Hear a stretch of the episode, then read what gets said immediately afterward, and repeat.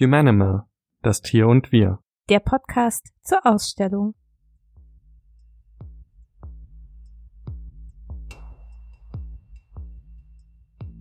Das Tier wurde im Laufe der Zeit ganz verschieden angesehen, verehrungswürdig, gottähnlich, aber auch als Opfertier oder schützenswertes Mitgeschöpf. Noch immer werden heilige Tiere verehrt. Wie stehen eigentlich die größten Religionen, der Hinduismus, der Islam und das Christentum zu Tierschutz und Fleischkonsum? In unserer zweigeteilten Podcast-Folge sprechen wir über das Tier in Kult und Religion. Im ersten Teil haben wir uns über die Kultpraktiken und religiösen Vorstellungen von den Steinzeitmenschen, über die Ägypter bis hin zu den Griechen und Römern unterhalten. Wir haben viel über Opfertiere und auch heilige Tiere erfahren. In diesem zweiten Teil möchten wir heutige Religionsgemeinschaften in den Blick nehmen. Mit dabei sind wieder Silke Hockmann, die mir gegenüber sitzt, und ich, Stefanie Heck. Auch wenn es für uns befremdlich sein mag, in zahlreichen Kulturen auf unserer Welt gibt es noch heute heilige Tiere und Tierverehrungen. Und manch ein heiliges Tier winkt uns sogar in das nächste asiatische Restaurant. Und wir wissen oftmals gar nicht, was eigentlich sich dahinter verbirgt. Ich denke da natürlich an die Winkelkatze, die ja auch einen religiösen Hintergrund hat. Ganz genau. Die Winkelkatze heißt eigentlich Manekineko. Sie geht auf die Wiedergeburt von Kanon, dem Gott der Gnade und Mildtätigkeit, zurück. Es ist noch immer eine Tradition, dass Katzenbesitzer den Tempel der winkenden Katze aufsuchen. Sie erbeten hier Beistand für ihre Samttiger. In Japan werden Tiere wie Katzen verehrt, weil sie das Übel abwehren sollen. Und wer mehr über die Winkelkatze erfahren möchte, kann sich die zweite Folge unseres Humanimal Podcasts anhören, die der Maniki Nico gewidmet ist. Doch nicht nur im buddhistisch-shintoistischen Glauben in Japan spielen Tiere eine Rolle, sondern auch in den anderen großen Religionen der Welt. Genau. Der Hinduismus hat eine Anhängerschaft von sage und schreibe 15 Prozent der Weltbevölkerung. Die meisten Anhängerinnen und Anhänger leben in Indien. Wichtig ist für die Hindus der Glaube an die ewige Seele und an den Kreislauf des Lebens, Samsara genannt. Hm. Über die Wiedergeburt bestimmt das Karma, das man im Laufe seines Lebens ansammelt. Und zum Karma trägt alles bei, was ein Hindu in seinem Leben tut, alle guten und schlechten Taten. Das hat wahrscheinlich jeder schon mal gehört. Allerdings. Mhm. Aber kommen wir wieder auf die Tiere zurück. Spielen Kühe nicht bei den Hindus in Indien eine besondere religiöse Rolle? Ja, darauf wollte ich natürlich hinaus. Ja. Kühe gelten bei den Hindus als heilige Tiere. Der Gott Krishna soll als Hirtenjunge mit einer Kuhherde aufgewachsen sein. Eine Kuh darf man nicht töten, wenn man nicht schlechtes Karma ansammeln und als niedriges Lebewesen wiedergeboren werden möchte. Die Tötung einer Kuh wird sogar mit Mord gleichgesetzt. Oh. Hindus dürfen deshalb auch kein Rindfleisch essen. Und die Unantastbarkeit der Kühe hat schon in der Geschichte drastische Konsequenzen gehabt. Wirklich? Ja, vielleicht eine Anekdote am Rande. Oh. Denn im achten Jahrhundert trieben islamische Eroberer in ihren Heeren Kühe voran, weil sie wussten, dass Hindus die Kühe nicht verletzen dürfen. Ha. Ja, dadurch hatten die Hindus natürlich Probleme, das gegnerische Heer anzugreifen. Sehr klug. Also wurde der Glaube des Gegners taktisch ausgenutzt. Absolut. Wenn man an Indien denkt, kommen einem ja auch heute noch volle Straßen und Verkehrschaos in den Sinn. Ja, ja. Und eben auch die Kühe, die sich überall frei bewegen und das Chaos noch verstärken. Ja, natürlich. Kühe haben sogar im Straßenverkehr Vorrang. Das muss man sich mal vorstellen. Doch zeitgleich erleben wir aktuell einen paradoxen Wandel, was diese Unantastbarkeit der Kühe angeht. Indien steht nämlich seit 2014 auf Platz 1 der führenden Rindfleischexporteure und Milchproduzenten weltweit. Was? Ja. Pro Jahr werden mehr als 150 Millionen Tonnen Milch und über 2 Millionen Tonnen Rindfleisch aus Indien exportiert. Unglaublich. Das war mir wirklich neu.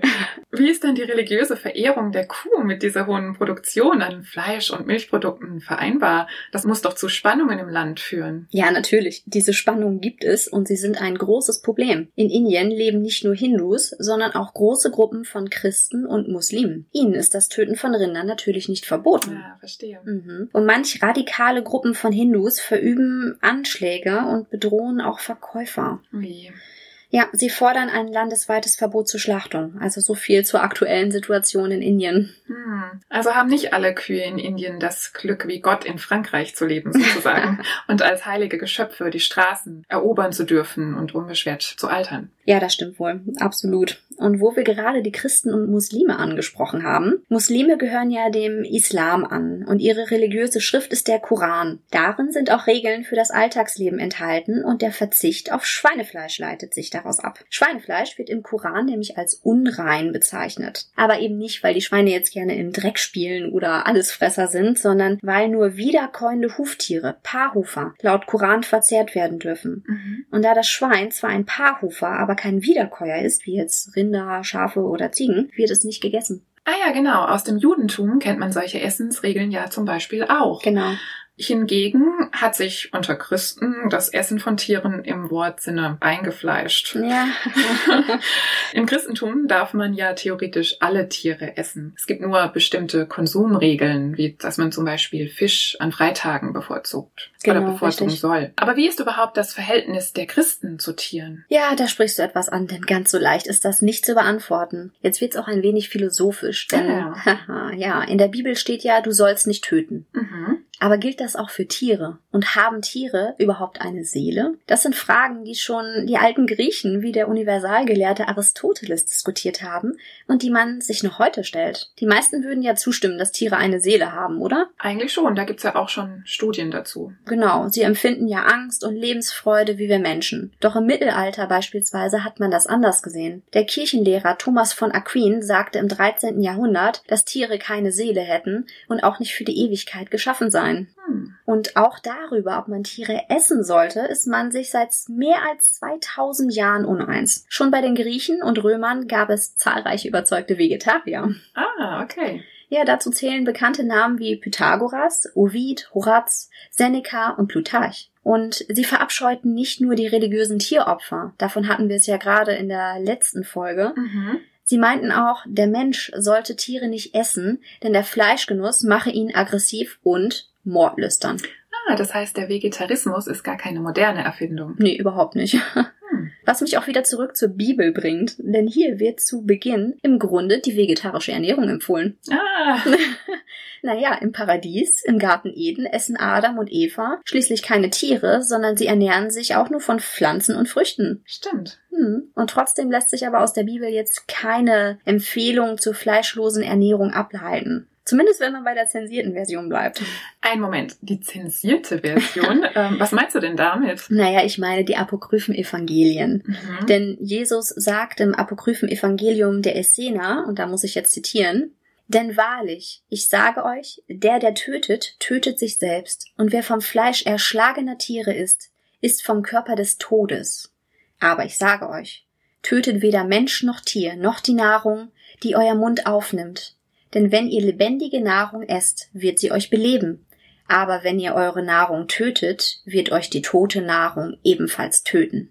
Wow, das ist mal eine starke Aussage. Ja, das lassen wir jetzt einfach mal so stehen, denn ob man nun vegetarisch und gläubig ist oder nicht, was sich sehr wohl aus dem christlichen Glauben ableiten lässt, das ist der Respekt gegenüber allen Lebewesen, den Menschen und eben auch den Tieren. Das ist sehr schön gesagt, das sehe ich auch so. Wenn man alle Lebewesen als Schöpfungen Gottes auffasst, sollte man in der Konsequenz die Nächstenliebe und den Respekt auch auf Tiere anwenden. Wie soll man dann aber verstehen, dass in der Bibel steht, macht euch die Erde untertan? Das ist natürlich mein Lieblingsausspruch. Der biblische Ausspruch Macht euch die Erde untertan wurde in der Vergangenheit nämlich als Erlaubnis verstanden, mit den Tieren das zu tun, was man will. Die Menschen haben zwar eine Verfügungsgewalt über die Tierwelt, aber auch eine Verantwortung, die damit einhergeht. Gemeint ist eigentlich in der Bibel, dass die Tiere dem Menschen anvertraut wurden und er sich um sie kümmern soll. Das wurde aber uminterpretiert und dann als biblisches Argument genutzt, um ganze Tierarten auszurotten. Hm.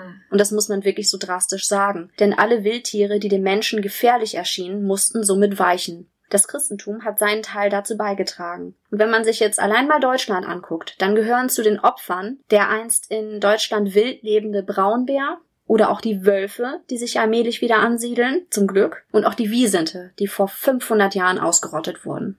Hm. Wobei es ja auch zu den Wölfen heftige Diskussionen in den Medien gibt. Auch Papst Franziskus hat ja einmal gesagt, dass jede Tierart, die ausgerottet wird, uns die Möglichkeit nimmt, mit Gott zu sprechen, wenn ich mich recht erinnere. Ja, wahre Worte. Aber das Christentum kennt auch die Tierverehrung. Zum Beispiel von Schlangen.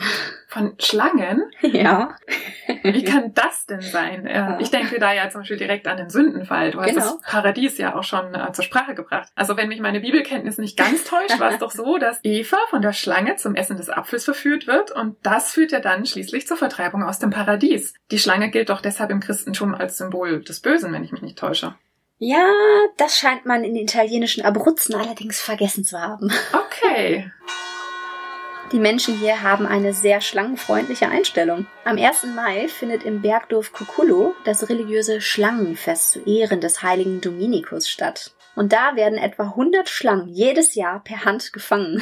100 Tiere. Ja, die Geistlichen haben dann die Aufgabe, diese Schlangen um den Körper der Heiligenfigur zu hängen. Und diese wird dann durch das Dorf getragen in einer Prozession. Und der Hintergrund ist, dass der heilkundige Wandermönch Dominikus in der Lage war, mit Medizin Schlangenbisse zu behandeln.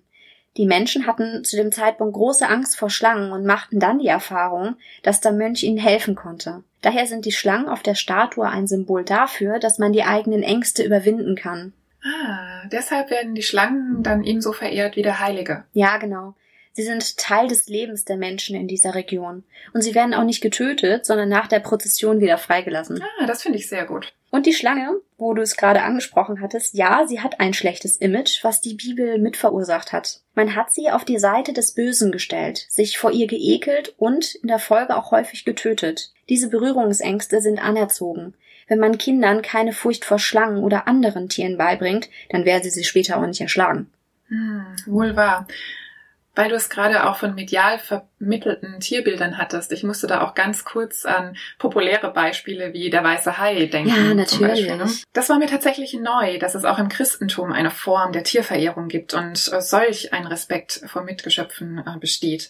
Damit hatte ich eher in den asiatischen Kulturen wie in Indien gerechnet. Hier leben ja auch besonders viele Menschen rein vegetarisch oder vegan. Ja, im Christentum ist diese Art der Verehrung ein absoluter Einzelfall. Und ja, Indien ist sicherlich ein Paradies für Vegetarier. Ich würde gerne mal hin. Hier predigen Hindu-Priester ein gutes Zusammenleben mit den Tieren, das auf Respekt basiert. Wildtiere wie Affen leben dort in direkter Nachbarschaft mit den Menschen, ganz anders als im christlich geprägten Europa. Deshalb werden auch Affen in Indien ebenfalls verehrt oder natürlich auch Elefanten oder andere Tiere. Mhm. Und es gibt auch eine rein vegetarische Religionsgemeinschaft. Die Bishnoi im indischen Rajasthan sind nämlich besonders im Tier- und Naturschutz aktiv. Sie fällen beispielsweise keine Bäume und kümmern sich aufopferungsvoll um Wildtiere. Hm. Und sie haben auch wieder heilige Tiere, nämlich Gazellen. Sie kümmern sich hier um die verwaisten Jungtiere und ziehen sie dann mit der Flasche groß oder auch an der eigenen Brust. Wow, das hebt die Tierliebe ja nochmal auf eine ganz andere Ebene. Absolut. Das gilt als heilige Handlung für diese Frauen, wenn sie die Gazellen an der eigenen Brust großziehen. Denn sie können so weiter Leben ermöglichen. Und sie behandeln die Tiere dann auch wie ihre eigenen Kinder. Das Ziel der Bishnoi ist es, dass die Tiere dann wieder in die freie Natur entlassen werden können. Also der Schutz der Natur und der Wildtiere stehen bei ihnen traditionell im Mittelpunkt und sind Zentrum des religiösen Handelns. Mhm. Du hattest äh, jetzt ja gerade schon die heiligen Gazellen angesprochen. Gibt es denn ähm, auch außerhalb Indiens noch andere Beispiele für verehrte Tiere heutzutage? Ja, absolut. Also im buddhistischen Königreich Bhutan oder in Tibet am Rande des Himalayas gelten Kraniche als heilig. Und das ist wirklich eine schöne Botschaft, denn manche glauben, dass die Seelen der Verstorbenen auf dem Rücken von Kranichen zum Himmel getragen werden. Oh. Also wirklich ein schönes Bild. Und die Kraniche gelten deshalb als Vögel des Glücks oder werden als Himmelsvögel bezeichnet. Sie werden gefüttert, gepflegt und sogar einzeln bestattet. Und jedes Jahr kehren sie an den gleichen Ort zurück. Sie wissen natürlich genau, dass es da Futter gibt. Die Fürsorge für diese Kraniche wirkt sich positiv auf das Karma aus, so der Glaube. Man erhöht nämlich selbst sein Ansehen vor den Göttern und vor den Mitmenschen, wenn man sich um diese Lebewesen kümmert. Das ist sehr schön. Aber sag mal, liebe Silke, was kann man denn aus all dem für unser Leben lernen? Was würdest denn du persönlich auch daraus schlussfolgern? Hm, ja. Also ich denke, dass die Menschen lernen müssen, dass die Natur und seine Tierwelt schützenswert sind. Wir können nicht ohne eine intakte Pflanzen- und Tierwelt existieren. Mhm. Kulturen, die dann nah an der Religion leben und begriffen haben, dass die Ressourcen nicht unerschöpflich sind, die können uns ein Vorbild sein. Und Gott, egal welcher Religion, ist in der Natur und in allem Lebenden zu finden. Das eint eigentlich die Religionen. Ja. Und daher stehen auch die Tiere unter unserem Schutz und verdienen auch eine bedachte und respektvolle Behandlung. Und ob man nun religiös motiviert ist oder nicht, langfristig müssen wir unsere Naturressourcen bewahren, stärken und der Tierwelt die Möglichkeit geben, sich zu entfalten, sie aber nicht weiter einzuschränken. Mhm. Ja, das sehe ich eigentlich genauso. Der Erhalt unserer Arten und der Natur hängt natürlich nicht nur von Gesetzen ab, sondern eigentlich von der Haltung eines jeden Einzelnen im Alltäglichen. Genau. Und wenn die Religion den Menschen dabei helfen kann, umso besser. Ja, liebe Silke, vielen herzlichen Dank für dieses interessante Gespräch. Gerne doch. Ich möchte gerne an dieser Stelle gleich auf unsere nächste Folge des Humanimal Podcasts von Purpur bis Elfenbein verweisen. Unsere Kollegin Marte wird darin der Frage nachgehen, was Tiere mit Prestige und Luxus zu tun haben. Vielen Dank für euer Interesse und bis bald. Tschüss.